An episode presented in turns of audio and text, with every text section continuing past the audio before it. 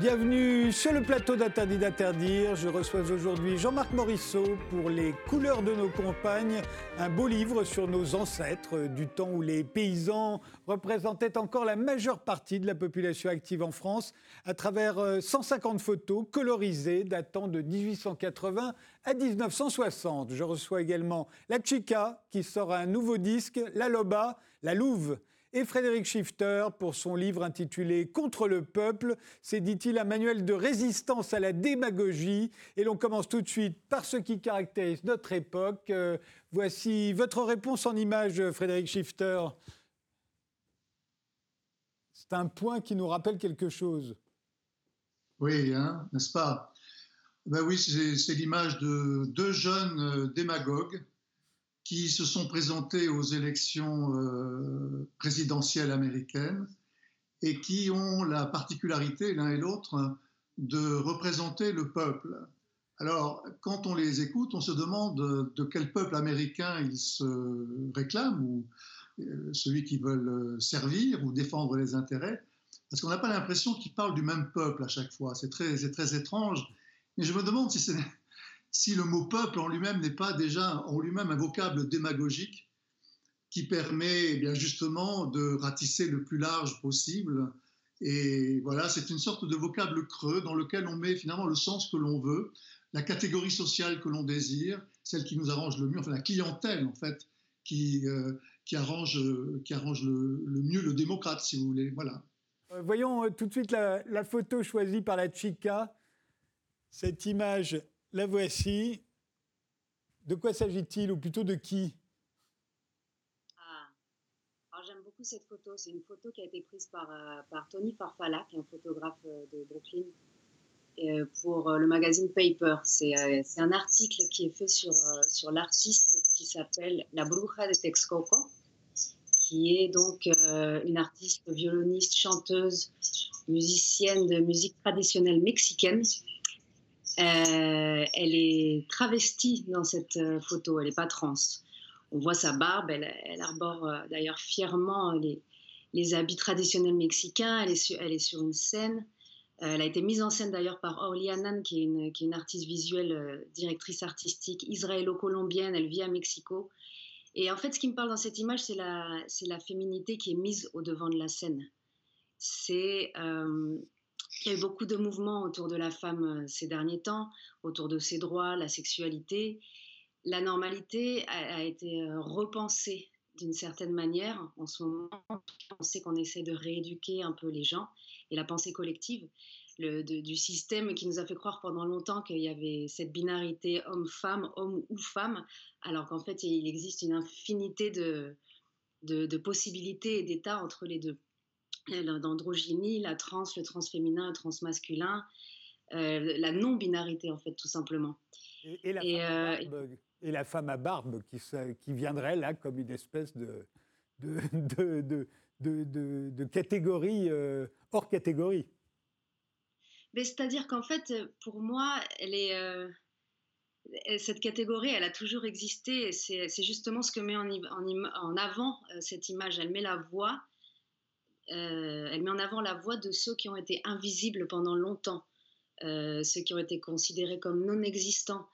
Et, euh, j'ai l'impression qu'en fait, cette année particulièrement, il y a un éveil par rapport à ça. On il y a comme un, genre de tiens, ça existe. Et, et, on entre définitivement dans une nouvelle ère. Voilà ce qui me parle. Et quant à l'image choisie par Jean-Marc Morisseau, la voici. C'est un paysan, c'est la campagne.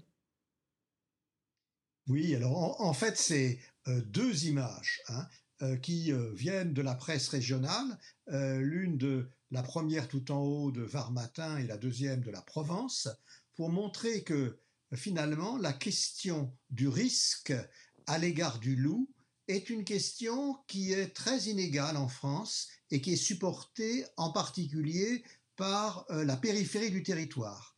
J'entends les Alpes, évidemment, à commencer par les Alpes du Sud, et maintenant de plus en plus euh, le Massif central, euh, le Jura et le bassin parisien. Or, la question du loup est évidemment une question dont sont victimes les bergers et les éleveurs, notamment, pas uniquement, notamment ceux qui élèvent des brebis et des moutons. Et ces images montrent que quelles que soient les protections qui sont prises à l'égard du loup, notamment avec les chiens patous, avec les parcs électrifiés, rien n'arrête le prédateur dont l'intelligence, en quelque sorte, lui permet de contourner euh, petit à petit, évidemment, à force d'expérience, les obstacles que l'homme y met. Et donc on a un milieu professionnel en véritable détresse, celui des bergers et des éleveurs d'une bonne vingtaine de départements français actuellement, et, même davantage, euh, qui sont confrontés à ces attaques euh, de loups à l'égard desquelles ils ne peuvent rien faire.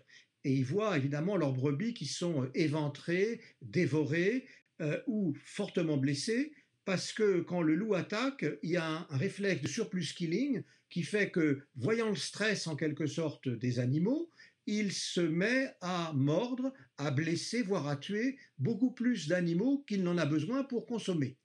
Alors c'est un véritable drame euh, que on voit pas beaucoup en ville, euh, qui d'ailleurs apparaît assez peu euh, dans les débats publics nationaux, mais qui en revanche intervient beaucoup au niveau régional.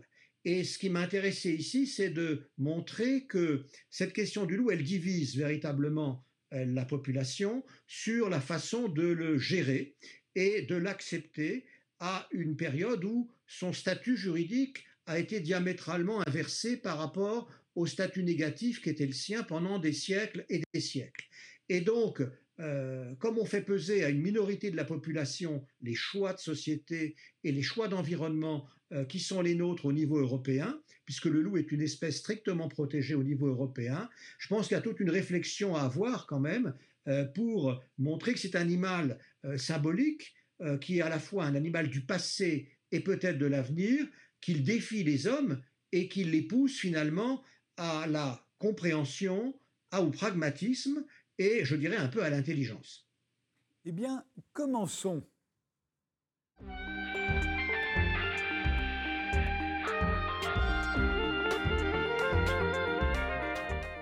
Jean-Marc Morisseau, vous restez avec nous, vous êtes historien, spécialiste des campagnes françaises.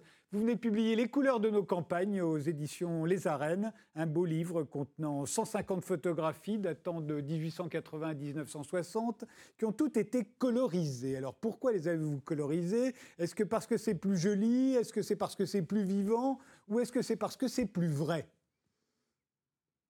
Eh bien, c'est pour rapprocher les réalités du passé de l'appréhension qu'on a.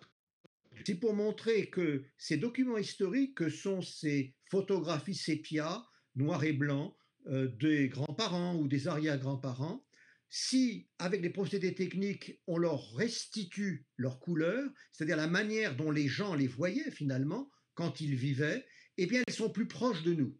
Mais d'un autre côté, il y a une autre raison, en dehors de la proximité du public par rapport à ces images, c'est que le chercheur, l'historien, découvre des réalités, euh, débusque des réalités qu'il n'aurait pas vues au premier plan sur ces images noires et blanc.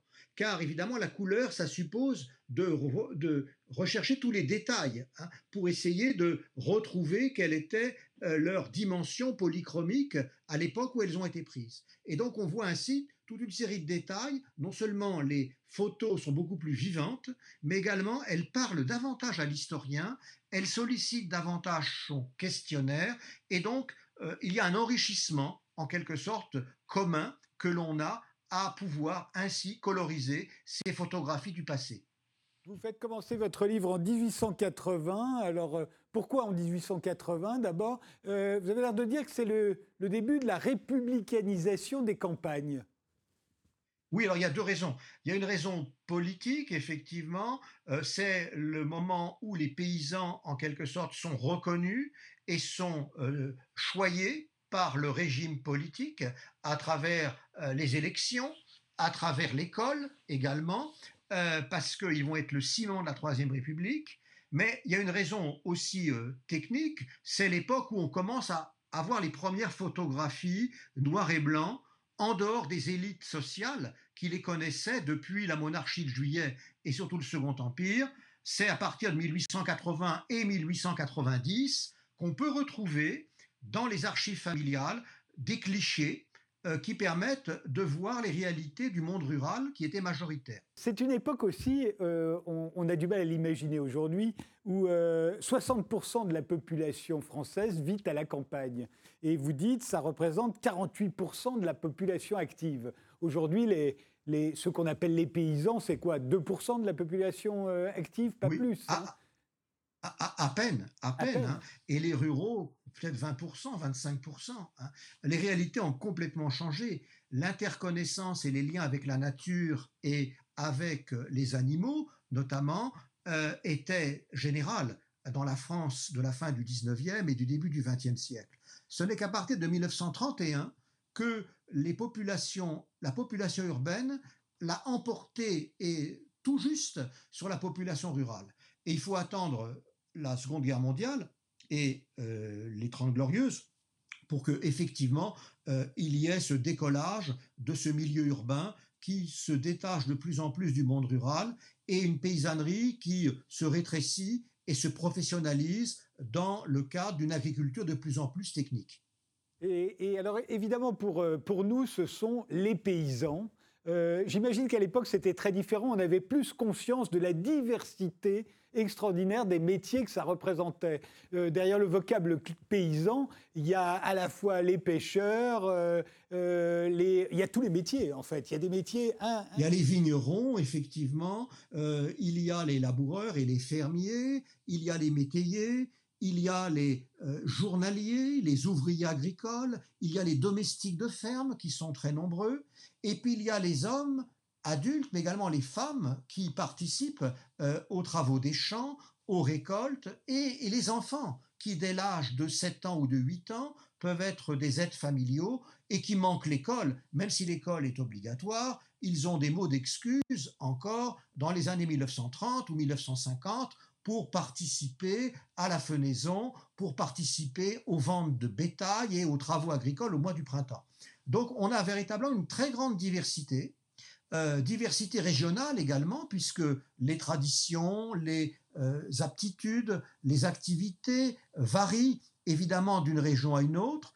Et puis une communauté en même temps, c'est celle des gens qui vivent autour d'un village, de plusieurs hameaux, dans une interconnaissance sur 20 ou 30 kilomètres, où chacun met un nom à son voisin et où l'essentiel des relations sociales et économiques et de la vie quotidienne s'effectue sur place même si, il ne faudrait pas exagérer, euh, plusieurs fois dans l'année, euh, il peut y avoir des déplacements à plus ou moins longue distance euh, dans le cadre d'échanges économiques ou de relations familiales.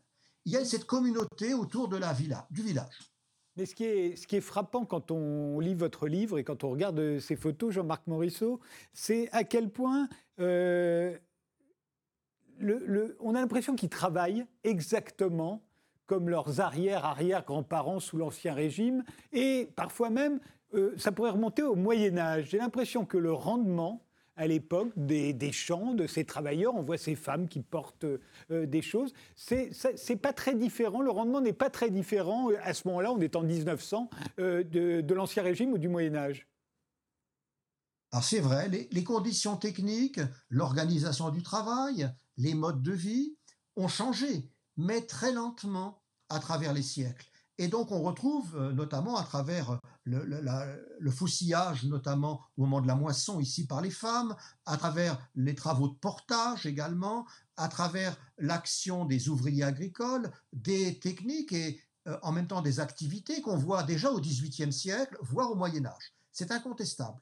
Ceci étant, il faut bien voir que l'histoire s'accélère et que donc, par rapport à aujourd'hui, les images que l'on a de la fin du 19e et du début du 20e siècle paraissent en quelque sorte euh, un, conservatoire de pratiques qui remonte au Moyen Âge. C'est vrai en grande partie, mais c'est faux dans une autre partie, parce qu'entre-temps, subrepticement, des transformations ont eu lieu. Par exemple, cette image de l'Auvergne ici euh, que l'on voit au 19e siècle, elle est très fidèle à des siècles et des siècles de tradition. En revanche, dans les plaines euh, du Val-de-Loire ou du bassin parisien ou du bassin aquitain, tout a changé.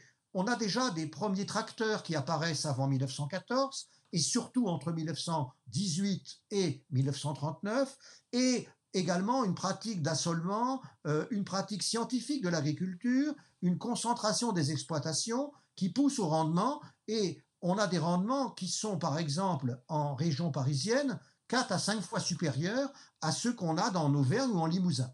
On, voit bien le, ces, Pardon de vous interrompre, Jean-Marc Morisson. On voit bien le début de la, de la mécanisation de l'agriculture. Euh, mais en même temps, vous, vous dites vous-même euh, dans le livre, c'est encore réservé aux très grandes exploitations, hein, les, les, engins comme oui, Oui. On est encore à l'époque euh, où le cheval est roi. C'est l'âge d'or du cheval. On va le voir avec le personnage du, du maréchal Ferrand. la France entière vit au rythme des chevaux, en fait. Tout à fait. Des chevaux et des bœufs. Hein parce qu'il y a des régions à chevaux et des régions à bœufs, notamment le centre de la France, une partie de l'ouest euh, et du midi, euh, travaillent avec des bœufs, voire des mulets. Mais le cheval, sinon, effectivement, dans le nord de la France, dans l'est, règne en maître jusqu'aux années 1950 et 60, et ça sera un drame de se séparer des chevaux. C'est incontestable. On a deux civilisations. Une civilisation qui marche euh, vers le progrès avec des capitaux, avec une instruction également, et avec des traditions d'innovation qui remontent souvent au XVIIIe siècle, voire avant. C'est le cas notamment des grands fermiers du bassin parisien.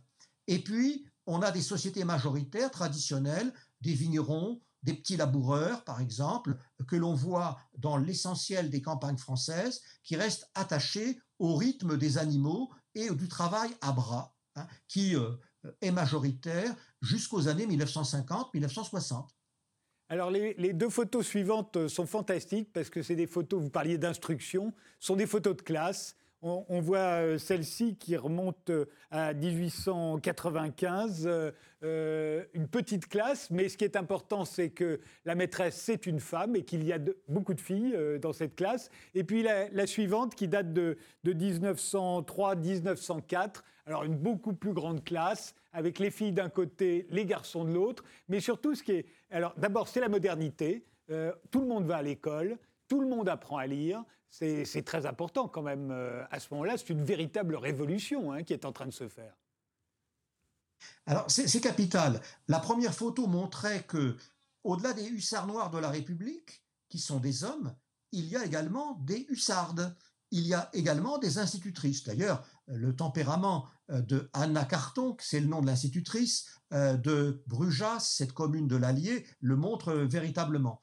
Donc euh, ces institutrices, comme les instituteurs, jouent un rôle important. D'abord, elles émanent souvent du monde rural et c'est une promotion sociale pour elles que d'être ainsi maîtresse d'école, mais également elles participent à cette acculturation des campagnes sous la Troisième République qui bénéficie autant aux filles qu'aux garçons.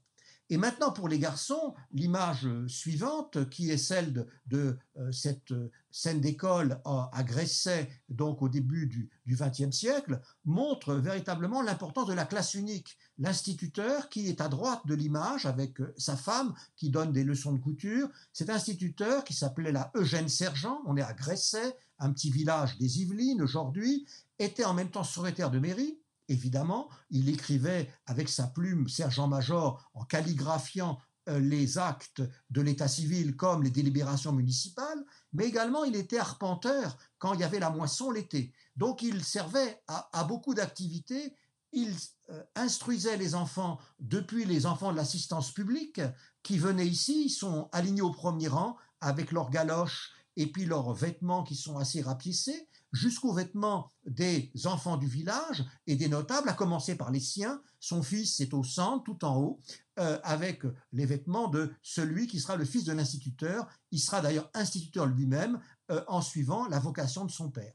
On a donc là véritablement un effort très important d'acculturation des campagnes euh, avec l'instruction publique qu'assurent les institutrices et les instituteurs dans toute la France, puisque ces deux photos, l'une est prise en Bourbonnais et l'autre est prise dans le pays mantois, près de Houdan, à peine 60 km de Paris.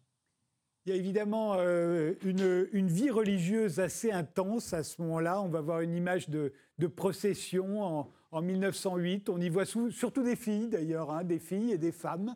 Euh, c'est en Bretagne, je crois. Euh, quelle langue parlent-ils, au fond, tous ces paysans? Alors, jusque vers 1914, entre eux, ils parlent les langues régionales et le patois. C'est très clair.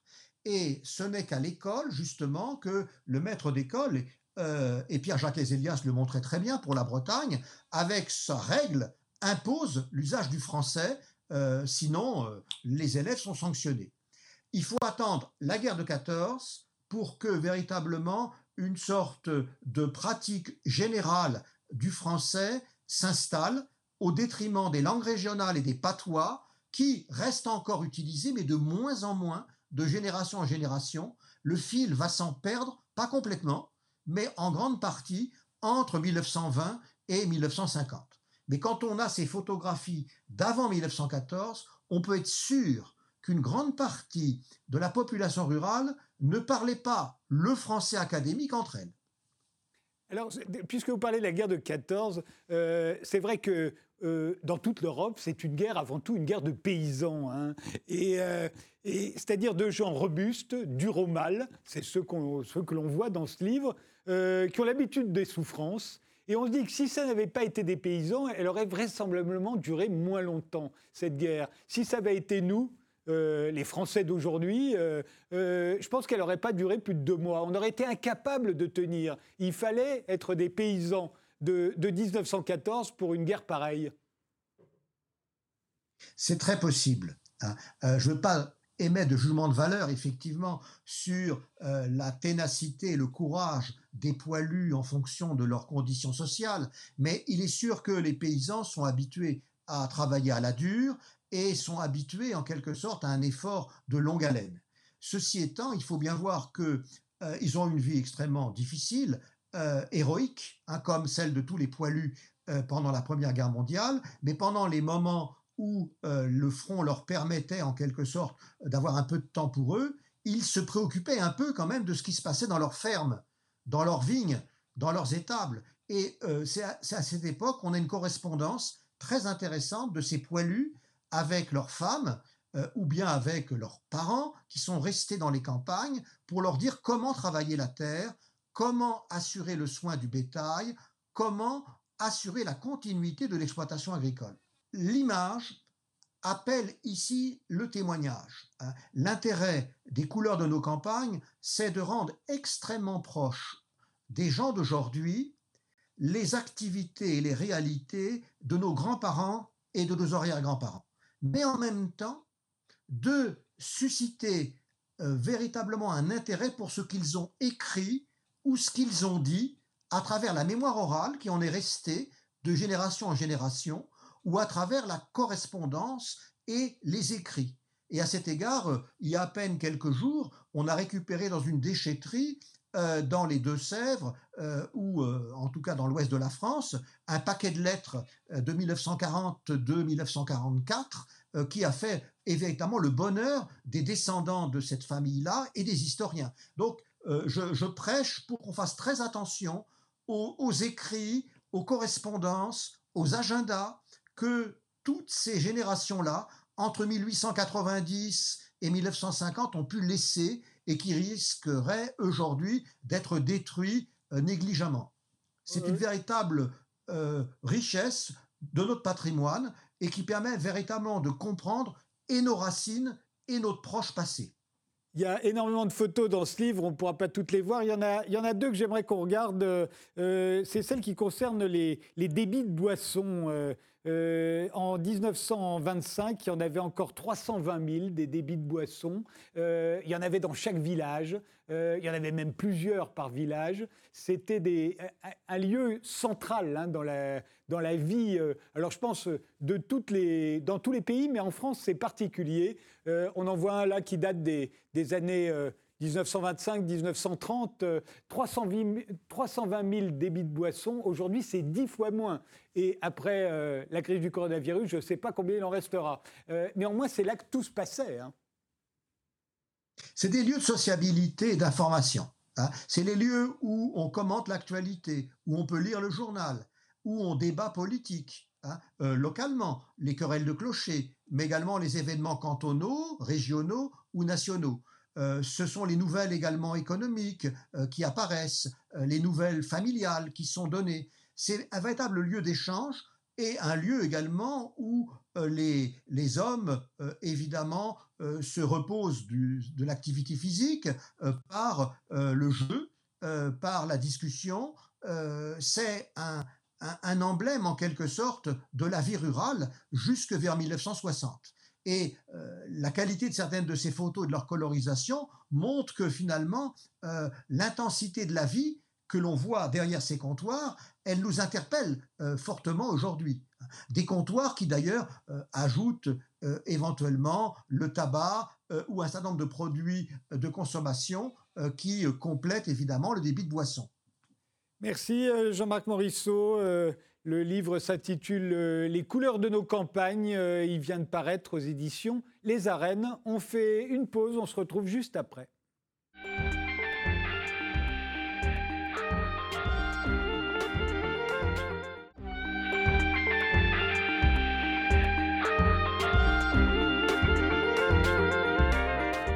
Et nous voilà maintenant avec euh, La Chica. Euh, vous êtes une artiste franco-vénézuélienne. Vous sortez un nouveau disque intitulé La Loba.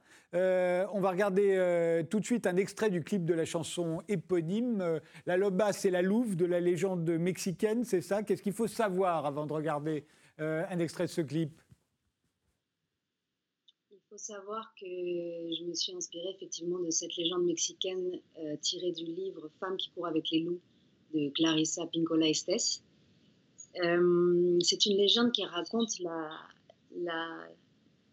l'histoire de cette vieille femme qui est considérée comme une sorcière. Hein. Elle a tout simplement été mise en marge de la société parce qu'elle a des pouvoirs et elle a notamment le pouvoir de redonner vie au corps éteint. Elle chante et, euh, en fait son chant sacré redonne vie. Les os euh, se remettent en place, le tissu musculaire se reforme, la peau revient à sa place. Et, j'adore cette légende et j'ai eu envie de la dédier aux femmes. Et euh, c'est quelque part mon chant féministe, en fait, la loba. C'est mon chant pour toutes les femmes et c'est un chant qui dit que euh, même si on est brisé par, euh, un homme, par une relation, par la, société ou par un système qui est définitivement pas fait pour, nous, on va mourir plusieurs fois et on va et on va renaître dans cette vie. On a plusieurs, on, va passer par plusieurs morts et à chaque fois on, élèvera le niveau d'énergie. Quand on meurt et qu'on se transforme, euh, on revient avec un, niveau d'énergie beaucoup plus haut. Donc euh, c'est un champ de, force et d'énergie qui dit qu'on est puissante et qu'on est toutes des, des, sorcières. Il suffit de se connecter à cette, de se reconnecter à cette nature instinctive, à cette intuition qu'on a et à cette femme loup qu'on a à l'intérieur de nous. On vous écoute.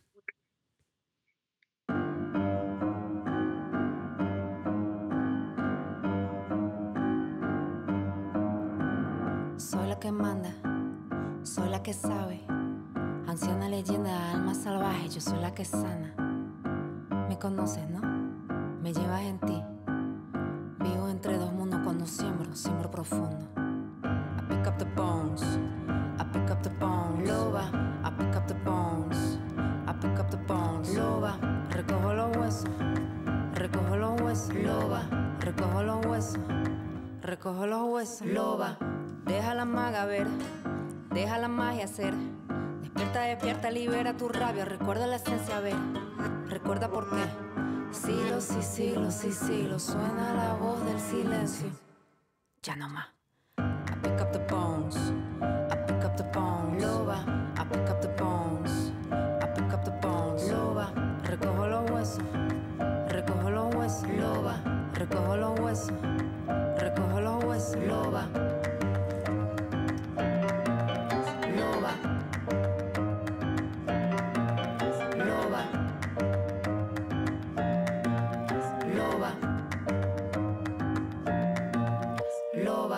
Crece la rabia, crece la rabia.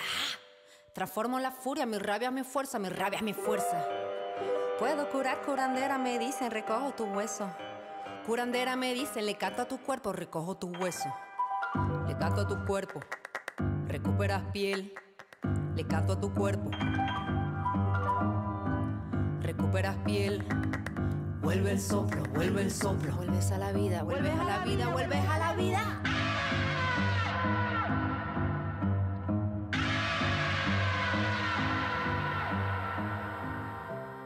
La euh, j'ai l'impression que toutes les femmes euh, que l'on voit, généralement à travers vous d'ailleurs, dans vos clips, euh, ont toujours quelque chose de chamanique. Oui, peut-être, c'est vrai. je considère que la musique est une forme de chamanisme. Pour moi, c'est un chaman, c'est une personne qui, a, qui peut soigner et qui voit des choses que les, que les autres ne voient pas de par son, hypersensibilité et son, ouverture aux vibrations autour de lui. Et euh, c'est pour moi, c'est ce que fait un musicien quand il compose. Il, il, n'est pas en train d'analyser ce qu'il fait, il se sert de son intuition, il compose. Et, euh, et, je suis bien placée pour dire que la, la musique soigne et la musique fait du bien. En tout cas, moi, c'est mon expérience avec la musique. Euh, je voudrais qu'on regarde un, extrait d'un clip précédent, de votre album précédent, euh, Cambio. La, chanson s'intitule Ratas sont les rats, j'imagine. Euh, mais qu'est-ce que ça dit, cette, cette chanson en deux mots, avant qu'on regarde un extrait? dans cette chanson, euh, que c'est, une chanson qui est contre l'impérialisme américain, contre les, bah, forcément les dommages qui, ça a causé dans toute l'Amérique latine et particulièrement au Venezuela. Celui-là, c'est un chant d'énergie pour les gens au Venezuela, pour le peuple vénézuélien et pour leur dire que euh, ce feu et cette intensité que, que, possède la terre, elle existe aussi chez les gens. Et c'est un message d'espoir qui dit qu'il ne faut pas lâcher, qu'on va trouver une solution et se sortir de cette crise. Eh bien, on écoute Ratas.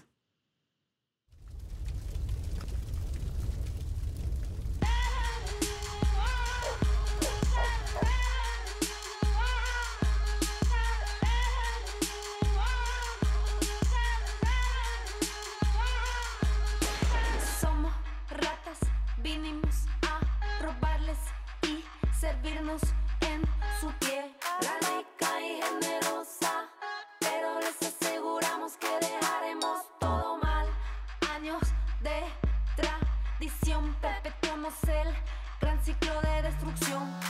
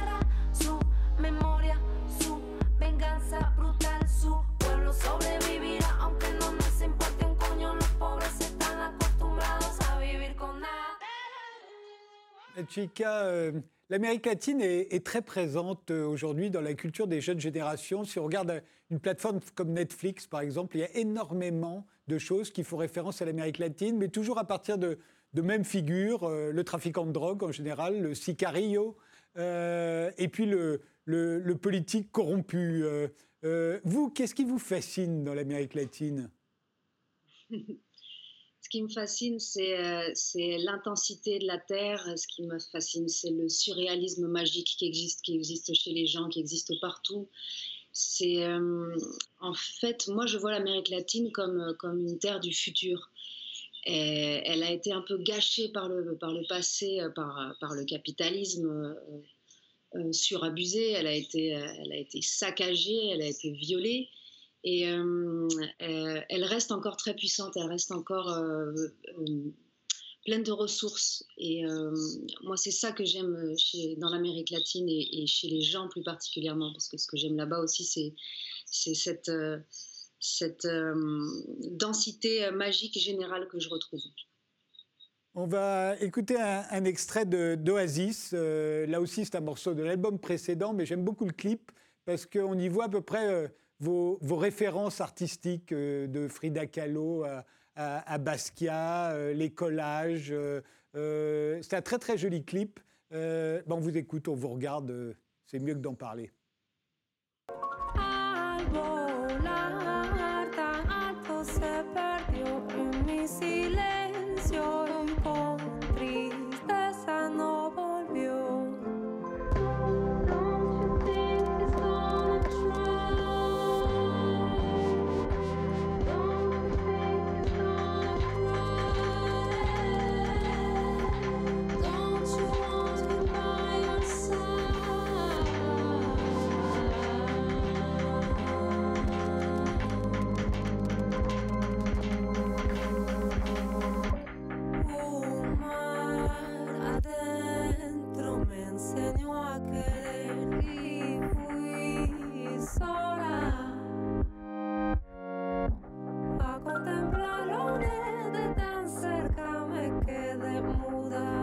el precio es caro, el precio es caro, eh, eh.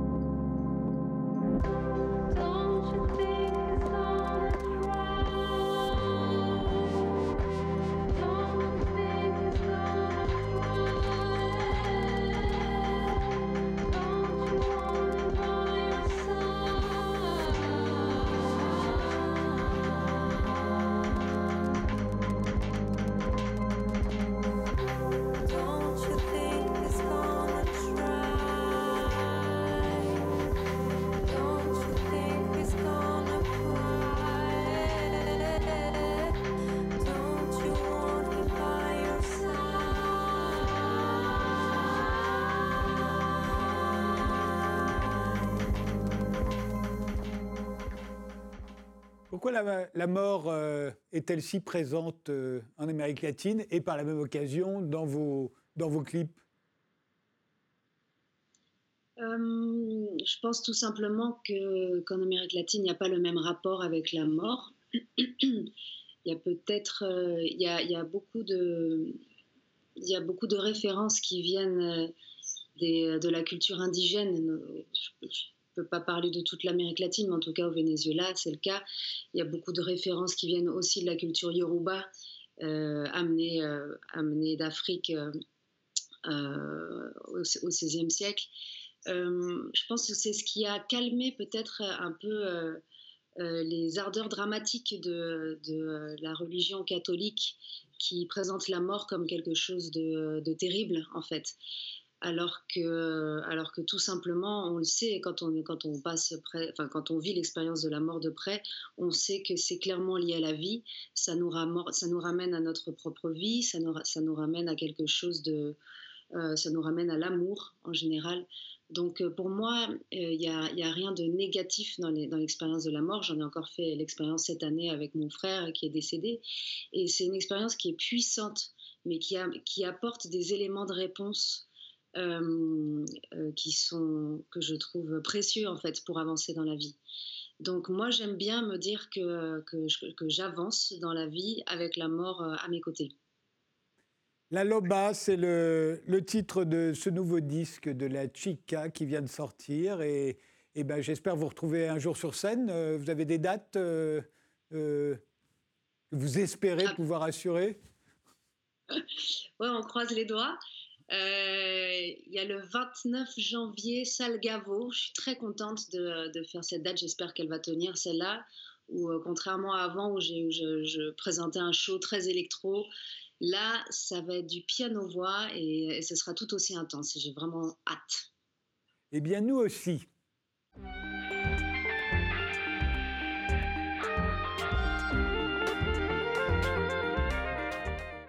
Frédéric Schifter, vous, vous êtes philosophe et vous faites paraître chez Séguier Contre le peuple. C'est un pamphlet, vous l'avez dit tout à l'heure, c'est un manuel de résistance à la démagogie. Le peuple n'existe pas, d'après vous, mais il est bien pratique et ses porte-paroles sont de plus en plus nombreux. Oh, ça, ce n'est pas, ce n'est pas nouveau. Ce qui m'a intéressé en écrivant ce livre, parce que, voilà, en fait, pour ne rien vous cacher, euh, quand un conflit social éclate, quand euh, une insurrection, comme par exemple les Gilets jaunes, etc., et qu'on me demande mon avis en tant que philosophe, alors déjà, je n'aime pas beaucoup ça parce que j'ai toujours l'impression qu'on me prend pour un intellectuel. Je ne suis pas un intellectuel, je suis un essayiste, euh, c'est-à-dire un philosophe dilettante. Et un intellectuel, ça, a toujours quelque chose à dire sur le moment, sur l'actu, sur ça. Ce n'est pas du tout mon cas. Alors, euh, alors, comme je montre un certain scepticisme à l'égard de ce qui arrive, en tout cas, je me, montre assez peu enthousiaste, alors tout de suite, il y a des vieux réflexes chez les gens. Alors, peut-être peut que je connais de mauvaises personnes, mais oui, en fond, oui, c'est du mépris de classe, es un ennemi du peuple, etc. Alors, c'est marrant parce que quand j'étais étudiant, déjà, on me traitait d'ennemi du peuple. Les gauchistes à la faculté, euh, ils voulaient absolument euh, faire le, bien du peuple, ils, luttaient pour la cause du peuple. Et, donc, moi, j'étais l'ennemi du peuple parce que je m'en foutais. Alors, comme ça revient un peu aujourd'hui, je me suis dit, mais enfin, de quoi m'accuse-t-on très exactement? Je suis l'ennemi de quoi au juste? Alors, du peuple. Mais qu'est-ce que c'est que le peuple? Alors, je me suis intéressé vraiment à la question. J'ai un peu bousculé mon, ma paresse intellectuelle, je suis allé voir de plus près de quoi il retournait. Eh bien, je m'aperçois que finalement, la notion de peuple ne recouvre, sociologiquement parlant, hein, rien de très précis. Euh, je sais bien qu'aujourd'hui, il y a des sociologues comme Guy par exemple, qui tente de cerner euh, sociologiquement le, le peuple en le euh, reléguant, enfin c'est pas lui qui le relègue, mais en parlant du peuple qui est relégué, de la population pardon, qui est reléguée à la périphérie des grandes métropoles, etc. Bon, et donc c'est la France invisible, c'était donc celle des gilets jaunes, etc., etc. Mais, mais que je sache, ce n'est pas pour autant ce que on est en droit d'attendre d'une signification comme le peuple. Ce sont, c'est une catégorie de la population qu'on peut effectivement sociologiquement très bien cerner, mais il y a des gens qui ne se reconnaissent pas, des gens qui peuvent à bon droit se recommander du peuple ou d'appartenir au peuple et qui ne se reconnaissent pas dans, par exemple, les Gilets jaunes, n'est-ce pas? D'ailleurs, les Gilets jaunes ne reconnaissaient pas comme étant, comme faisant partie du peuple, des catégories socio-professionnelles je me rappelle, avant, avant la, crise des Gilets jaunes, il y avait par exemple les cheminots. Bon, ben, pour les Gilets jaunes, les cheminots, au fond, c'était des nantis, n'est-ce pas? Les profs, n'en parlons pas, etc. Or, pourtant, les cheminots, les professeurs, etc., ben, logiquement, on devrait, on devrait pouvoir mettre tout ce monde dans cette belle notion collective qu'est le peuple. Or, on s'aperçoit qu'il n'y a pas de peuple à proprement parler, il n'y a que des catégories socioprofessionnelles sont, dont les intérêts sont souvent très divergents les uns par rapport aux autres. Et de plus, à l'intérieur de ces catégories socioprofessionnelles, il y a des individus qui ne se sentent pas solidaires d'autres individus. Or, pour faire un peuple, on sait bien que le peuple est un... au fond, le peuple, c'est un, mot qui crée une sorte de, mirage réaliste. Quand, euh, au XIXe siècle, Michelet, Proudhon, euh, d'autres euh, théoriciens révolutionnaires utilisent ce terme pour désigner au fond les classes laborieuses qui souffrent. Mais vous prenez Michelet par exemple, quand il, quand il écrit Le peuple dans les années 1840, eh bien il ne fait pas entrer dans le peuple les ouvriers. Entre pour lui dans cette catégorie les artisans, les paysans, parce qu'ils sont dotés d'un savoir-faire, il y a une certaine éthique inhérente à leur travail, à leur métier, tandis que l'ouvrier, lui, enfin les ouvriers, ce sont des gens qui, au fond, viennent défigurer les villes parce qu'ils vont travailler dans les usines, ils sont esclaves de la machine, ils n'ont pas de... Donc, alors que Marx, de son côté, à la même époque, euh, en 1848, avec euh, le manifeste du Parti communiste, lui, il insiste sur la classe ouvrière, et d'ailleurs, on notera que lui-même ne parle pas de peuple. C'est assez étonnant. Donc, maintenant, aujourd'hui, tout à l'heure, vous montriez la, photo que j'ai choisie où on voit Biden et, Trump, euh, tous deux considérant que l'un avait son élection avait fait triompher le peuple et l'autre allait le faire triompher, triompher pardon, le peuple américain, on s'aperçoit qu'au fond, eh s'il parlait au nom du, peuple américain, s'il était unique, il n'y aurait pas d'élection qui tienne. Pas Donc on voit bien que c'est une, une notion qui est vide de sens, en tout cas de sens à la fois pour moi philosophique et aussi de contenu sociologique, ou alors qu'on me le montre, euh, que je puisse effectivement juger sur pièce. Au fond, Frédéric Schifter, euh, euh, y a, vous dénoncez une sorte de grandiloquence aujourd'hui qu'on utilise pour parler du peuple, alors que le peuple, d'après vous, est muet. il ne parle pas, c'est un fantôme au fond. Et, c'est d'ailleurs intéressant, vous insistez sur le fait qu'on dit toujours le peuple et qu'on lui oppose les élites. Le peuple serait uni, uniforme, et puis les élites euh, il y, en aurait plusieurs. oui, alors il y a le peuple qui, consiste, qui, serait comme ça une sorte d'être collectif euh, à l'esprit. Euh, vous savez, c'est le fameux Volksgeist. Hein. alors là, bon, ce ne serait pas le Volksgeist français ou allemand, ce serait une sorte de, voilà, de catégorie de la population unie, au fond, unie par, par la souffrance, pas? Et donc, ce serait le peuple alors oui, je dis que le peuple est muet tout simplement parce que le peuple n'existe pas. Et parce qu'il n'existe pas, il est muet. Et parce que donc il est muet, quantité de gens s'en font les porte-paroles. L'occasion est trop belle, n'est-ce pas? Marine Le Pen a son peuple, Mélenchon a le sien, euh, Macron a le sien, tous les politiciens ont leur peuple. Et euh, à croire que le peuple français, finalement, c'est la clientèle électorale de chacun de ses candidats. Après, il y a les élites. Alors évidemment, quand, euh, quand on me dit, oui, au fond, tu es un ennemi du peuple, automatiquement, on me range dans le camp des élites. Alors j'ai voulu voir de quoi, de quoi y retourner exactement. Pour moi, la notion d'élite, elle, recouvre quelque chose de très simple. Une élite, pour moi, c'est une aristocratie de la pensée, une aristocratie de l'esprit, une aristocratie artistique, euh, et qui n'a pas le pouvoir. Euh, si on regarde un peu l'histoire, on s'aperçoit que les princes, ceux qui avaient réellement le pouvoir, que ce soit les Médicis, que ce soit François Ier, que ce soit Louis XIV, euh, mettaient à la disposition de cette élite de l'esprit, cette aristocratie de l'esprit, enfin, le mot est ambigu, disons de cette élite de l'esprit artistique, etc., mettaient, euh, accordaient leur protection et même donnaient leur bourse, hein, tous, ces, tous ces princes, donnaient leur argent pour que cette élite puisse elle qui n'avait au fond ni pouvoir ni influence, puisse eh bien, imprimer à la société quelque chose qui n'est pas que social, qui transcende la société, qu'on appelle la civilisation, tout simplement. Il y a une civilisation de la Renaissance, il y a une civilisation arabo-andalouse, hein, quand le grand sultan Abdalrahman II euh, euh, accueille dans son palais euh, tous les artistes juifs, chrétiens et musulmans, évidemment, et il, tient à ce que vraiment Cordoue soit la capitale du monde, bien, eh bien il, fait venir dans son palais une élite artistique, poétique, etc.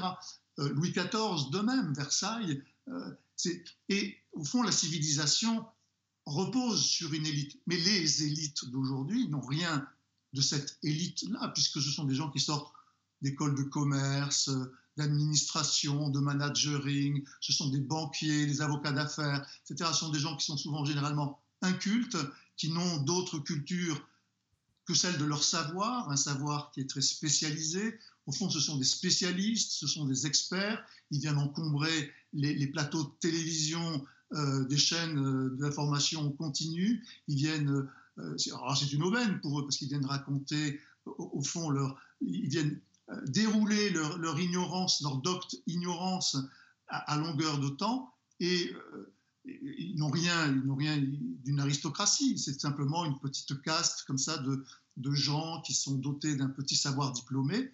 Quant aux élites qui seraient les classes dirigeantes, alors appelons-les comme ça, ce sont les classes dirigeantes. Et là, ça me convient davantage parce que alors, elles n'ont rien d'élitiste sur le plan intellectuel, culturel, etc. Ce sont tout simplement des gens qui ont l'argent et le pouvoir. Ce sont des magnats, ce sont des potentats. Donc, et là, le, terme d'élite ne convient pas. Pour moi, là, c'est le terme de classe dirigeante. Frédéric Schifter, euh, vous dites qu'au fond, euh, il y a eu une espèce de réunion du peuple, des élites, de la classe dirigeante. C'est au moment de la mort de Johnny Hallyday. On a vu tout le monde se prosterner de la même manière Ah devant Johnny Hallyday. Enfin, pas tout à fait tout le monde, puisque Alain Finkielkraut a repro- reproché euh, aux immigrés de ne pas avoir fait, pas avoir été aussi malheureux que les autres. Il y voyait d'ailleurs un manque d'intégration. Euh, mais Ah. passons sur le cas euh, Alain Finkielkraut. Oui. Il y avait, Ça, il y avait ça- quand même, alors de la part du peuple et des élites, là, il y, avait, il y avait prosternation devant, le, la, devant la même idole. C'est bien la preuve que les prétendues élites, les prétendues éli- élites au, pluriel, ne sont pas une élite, n'est-ce pas, puisqu'elles partagent les mêmes goûts que euh, ceux de euh, la plèbe, pour dire les choses autrement. Et ça me rappelle le mot de euh, Nicolas Gomez d'Avila, qui était un, philosophe colombien que j'aimais beaucoup, qui disait il n'y a plus de classe dirigeante ni de, de peuple, il y a une plèbe riche et une plèbe Et ça n'empêche pas ces deux plèbes de partager les mêmes goûts. Et notamment, Johnny Hallyday peut très bien être leur idole commune. Et, et- et justement, sauf, c'est vrai que dans les cités, euh, aujourd'hui, chez les jeunes euh, qui écoutent plutôt du rap, c'est peut-être le seul endroit où ça marche pas, Johnny Hallyday. Ils comprennent pas. Ils, Ah ben oui. ils voient une imitation d'Elvis Presley, quoi, c'est tout. Oui, oui, en quoi ils n'ont pas tort hein, d'ailleurs. hein. En quoi ils n'ont pas tort, parce que bon, au fond, en France, nous n'avons pas eu de rock star euh, aussi puissante que, enfin aussi, disons, euh, euh, magnifique, euh, majestueuse, je ne sais pas comment dire, que, aux États-Unis, on a toujours fait un peu dans la parodie, un peu dans le, dans le, dans le sous-produit, un peu dans le produit dérivé, si vous voulez. Je ne vais pas être méchant, je ne veux citer personne, mais vous parlez des rappeurs de cité, ils font exactement la même chose avec les rappeurs américains. hein. C'est toujours, toujours de l'imitation, c'est toujours du toc. Votre livre euh, s'intitule Contre le peuple. Il vient de paraître. euh, euh, où d'ailleurs? Je me souviens plus de l'éditeur. Sais que- Ah oui, c'est Chez Séguier. Séguier. Merci euh, Frédéric Schifter, je vous remercie tous les trois d'avoir participé à cette émission. Merci de nous avoir suivis et rendez-vous au prochain numéro.